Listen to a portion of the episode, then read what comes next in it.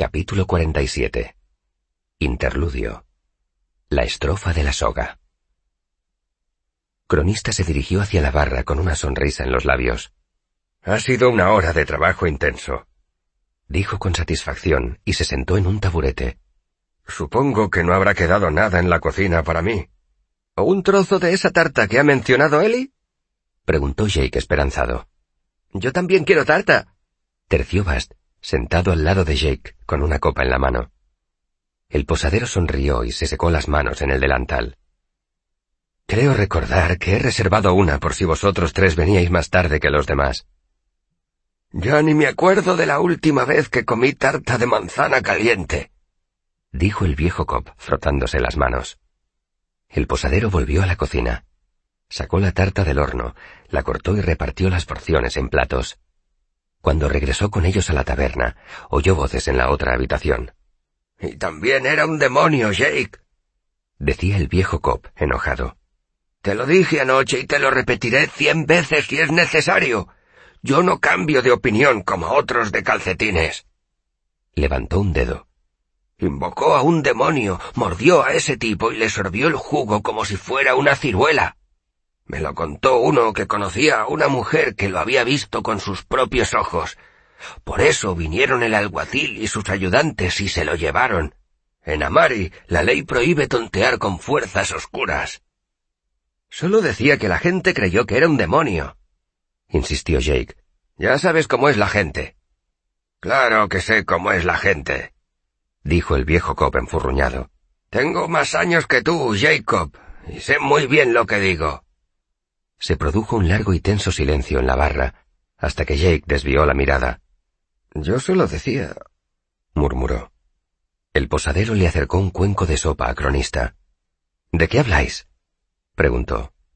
El escribano le lanzó una mirada pícara y respondió. Cobb nos está contando el juicio de Quaucenimre. Su voz tenía un ligero deje petulante. ¿No te acuerdas? Empezó a contarnos la historia anoche, pero solo llegó hasta la mitad. Bueno, dijo Cobb fulminándolos a todos con la mirada, como si los desafiara a interrumpirlo. Quoth estaba en un apuro. Sabía que si lo declaraban culpable lo ahorcarían. Cobb se llevó un puño a un lado del cuello, levantó el codo como si sujetara un nudo corredizo y ladeó la cabeza. Pero Quoth había leído muchísimos libros en la universidad y algún truquillo sabía. El viejo Cobb hizo una pausa, pinchó un trozo de tarta, se lo llevó a la boca y cerró los ojos un momento mientras masticaba. Divina pareja, dijo para sí. A esto lo llamo yo una tarta como Dios manda. Os juro que es mejor que la que hacía mi madre. Siempre se quedaba corta con el azúcar. Dio otro bocado, y una expresión de felicidad se extendió por su curtido rostro. ¿Y qué truco utilizó Quos? preguntó Cronista. ¿Qué? Ah, sí. Retomó el hilo de su historia. Veréis, en el libro del camino hay dos versos, y según la ley del hierro, si los lees en voz alta en ese idioma antiguo, el temán, que sólo conocen los sacerdotes, tienen que tratarte como un sacerdote. Eso significa que los jueces de la mancomunidad no pueden hacerte nada. Si lees esos dos versos, tu caso tienen que decidirlo los tribunales de la Iglesia. El viejo Cop se metió otro trozo de tarta en la boca y lo masticó despacio antes de tragárselo. Esos dos versos se llaman la estrofa de la soga, porque si sabes recitarlos puedes evitar que te ahorquen, porque los tribunales de la Iglesia no pueden colgar a nadie. ¿Y de qué verso se trata? inquirió Bast. Ojalá lo supiera, se lamentó el viejo Cobb. Yo no sé temán. Quoth tampoco sabía temán, pero había memorizado esos versos de antemano y el día del juicio fingió leerlos, y el tribunal de la mancomunidad tuvo que soltarlo.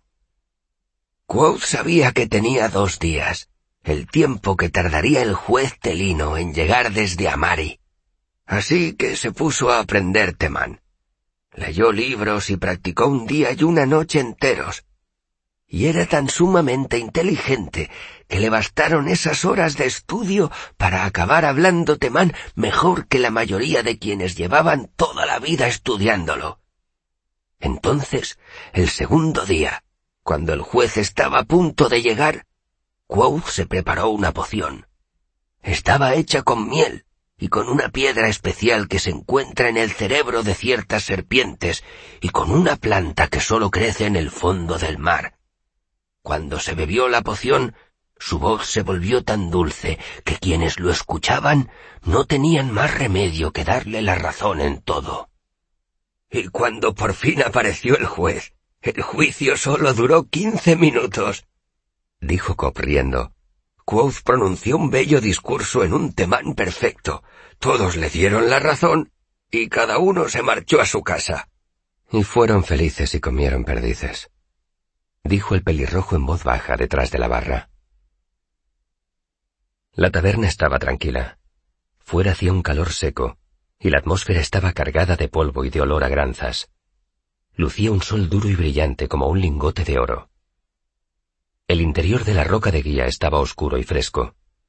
Los hombres habían terminado sin prisa sus últimos bocados de tarta, y todavía les quedaba un poco de cerveza en las jarras.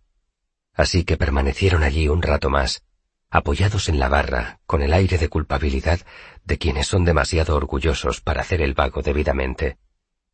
A mí nunca me han gustado mucho las historias de Quoth, comentó el posadero con total naturalidad mientras recogía los platos de todos. ¿En serio? preguntó el viejo Cobb, levantando la vista de su cerveza. El posadero se encogió de hombros. Si me cuentan una historia con magia, me gusta que en ella haya un mago como Dios manda, alguien como Taborlin el Grande, o Serafa, o el cronista. El escribano que estaba al final de la barra ni se sobresaltó ni se atragantó, pero hizo una pausa que duró una milésima de segundo antes de bajar la cuchara a su segundo cuenco de sopa. La taberna volvió a quedarse apacible y silenciosa mientras el posadero recogía los últimos platos vacíos y se volvía hacia la cocina. Pero antes de pasar por la puerta, Graham dijo ¿El cronista? Nunca he oído hablar de él. El posadero se volvió sorprendido. ¿Ah, no? Graham negó con la cabeza. Seguro que sí, hombre, dijo el posadero. Va por ahí con un libro enorme y todo lo que escribe en ese libro se hace realidad. Los miró a todos con expectación. Jake también negó con la cabeza. El posadero se volvió hacia el escribano, que seguía concentrado en su comida. Tú seguro que has oído hablar de él, dijo Code. Lo llaman el Señor de las Historias, y si descubre alguno de tus secretos, puede escribir lo que quiera sobre ti en su libro. Miró al escribano. ¿De verdad no has oído hablar de él? Cronista bajó la mirada y meneó la cabeza. Mojó el currusco de pan en la sopa y se lo comió sin decir nada. El posadero se mostró sorprendido. Cuando yo era pequeño, el cronista me gustaba más que Taborlin y que todos los demás. Tiene un poco de sangre férica y eso lo hace más astuto que el resto de los mortales. Puede ver a más de cien kilómetros los días nublados y oír un susurro a través de una puerta maciza de roble, y puede rastrear a un ratón por el bosque en una noche sin luna. Yo sí he oído hablar de él, dijo Bast con entusiasmo. Su espada se llama Faz, y la hoja está hecha con un solo trozo de papel. Es ligera como una pluma, pero tan afilada que si te corta, ves la sangre aún antes de notarlo. Y si descubre tu nombre, añadió el posadero asintiendo con la cabeza, puede escribirlo en la hoja de su espada y utilizarlo para matarte desde una distancia de mil kilómetros. Pero tiene que escribirlo con su propia sangre, agregó Bast, y en la espada ya no queda mucho sitio porque ya ha inscrito diecisiete nombres en ella. Era miembro de la corte de Modek, prosiguió Coat, pero se enamoró de la hija del gran rey. Ahora eran Graham y el viejo Cobb quienes asentían. Aquel era territorio conocido. Cuando Cronista pidió la mano de la joven, continuó Coat, el gran rey se enfadó mucho y le encomendó una tarea a Cronista para que demostrara su valía. El posadero hizo una pausa teatral. Cronista solo podrá casarse con la princesa si encuentra algo más precioso que ella y se lo lleva al gran rey. Graham hizo un ruido gutural en señal de aprobación. Menuda guarrada. ¿Qué va a hacer un hombre? No puedes llevarle algo y soltar, toma, esto vale más que tu hijita. El posadero, muy serio, hizo un gesto afirmativo con la cabeza. Así que Cronista empieza a recorrer el mundo en busca de tesoros legendarios y magias arcaicas, con la esperanza de encontrar algo que pueda llevarle al rey. ¿Por qué no escribe sobre el monarca en su libro mágico? preguntó Jake. ¿Por qué no escribe? Entonces el rey decidió no seguir siendo un capullo y nos dio permiso para casarnos. Porque no sabe ningún secreto del monarca, explicó el posadero. Y el gran rey de Modek sabe un poco de magia y puede protegerse. Y sobre todo, conoce las debilidades de cronista. Sabe que si consigues hacerle beber tinta, tendrá que concederte los tres favores que le pidas. Y más importante aún, sabe que cronista no puede controlarte si escondes tu nombre en lugar seguro. El nombre del gran rey está escrito en un libro de cristal, oculto en una caja de cobre, y esa caja está guardada bajo llave en un gran cofre de hierro donde nadie puede tocarla. Hubo una pausa mientras todos asimilaban esa información. El viejo Copa sintió pensativo. Ese fragmento me ha refrescado la memoria, dijo despacio. Creo recordar una historia en la que ese cronista iba a buscar un fruto mágico. Quien comiera de ese fruto sabría de pronto los nombres de todas las cosas y adquiriría poderes como los de Taborlin el Grande. El posadero se frotó la barbilla y asintió lentamente. Creo que esa también la he oído yo, dijo, pero fue hace mucho tiempo, y no recuerdo todos los detalles. Bueno, dijo el viejo Cobb bebiéndose el resto de la cerveza y golpeando la barra con la jarra. No tienes nada de qué avergonzarte, Code.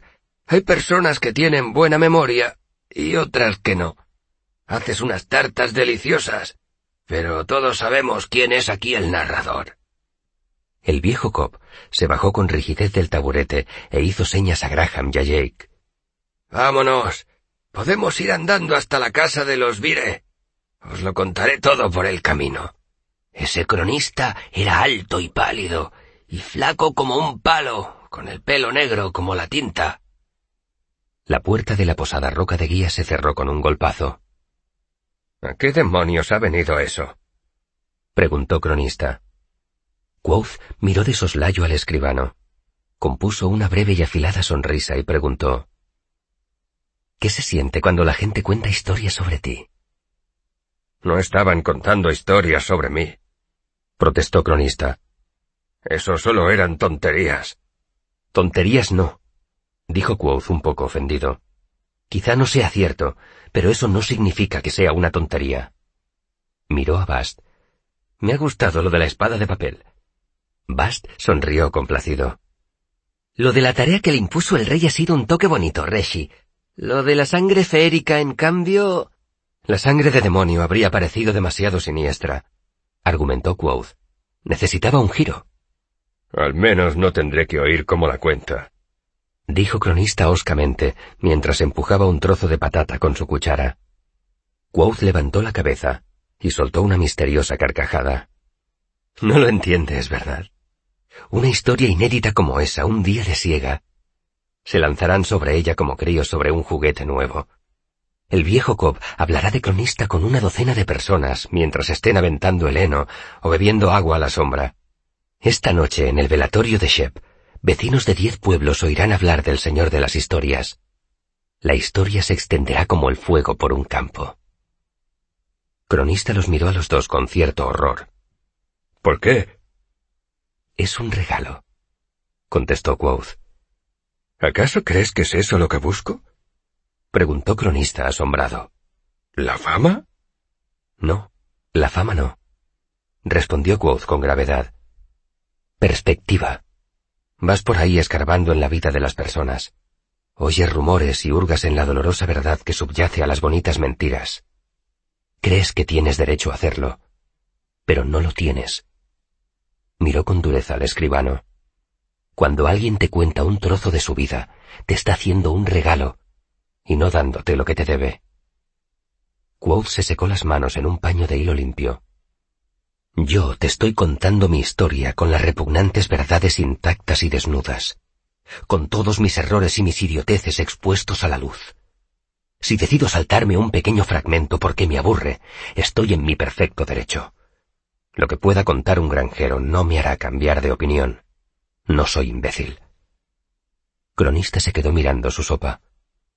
He sido un poco torpe, ¿no? Sí, contestó Quoth. Cronista levantó la cabeza, dio un suspiro y esbozó una sonrisa que revelaba bochorno. Bueno, no puedes reprocharme que lo haya intentado. Yo creo que sí. Lo contradijo Quoth. Pero creo que me he explicado. Y por si sirve de algo, te pido perdón por los problemas que eso pueda causarte. Apuntó a la puerta por la que habían salido los granjeros. Quizá mi reacción haya sido un poco exagerada, pero es que nunca he respondido bien a la manipulación. Quoth salió de detrás de la barra y se dirigió hacia la mesa que estaba más cerca de la chimenea. Venid los dos. El juicio fue un aburrimiento, pero tuvo repercusiones importantes.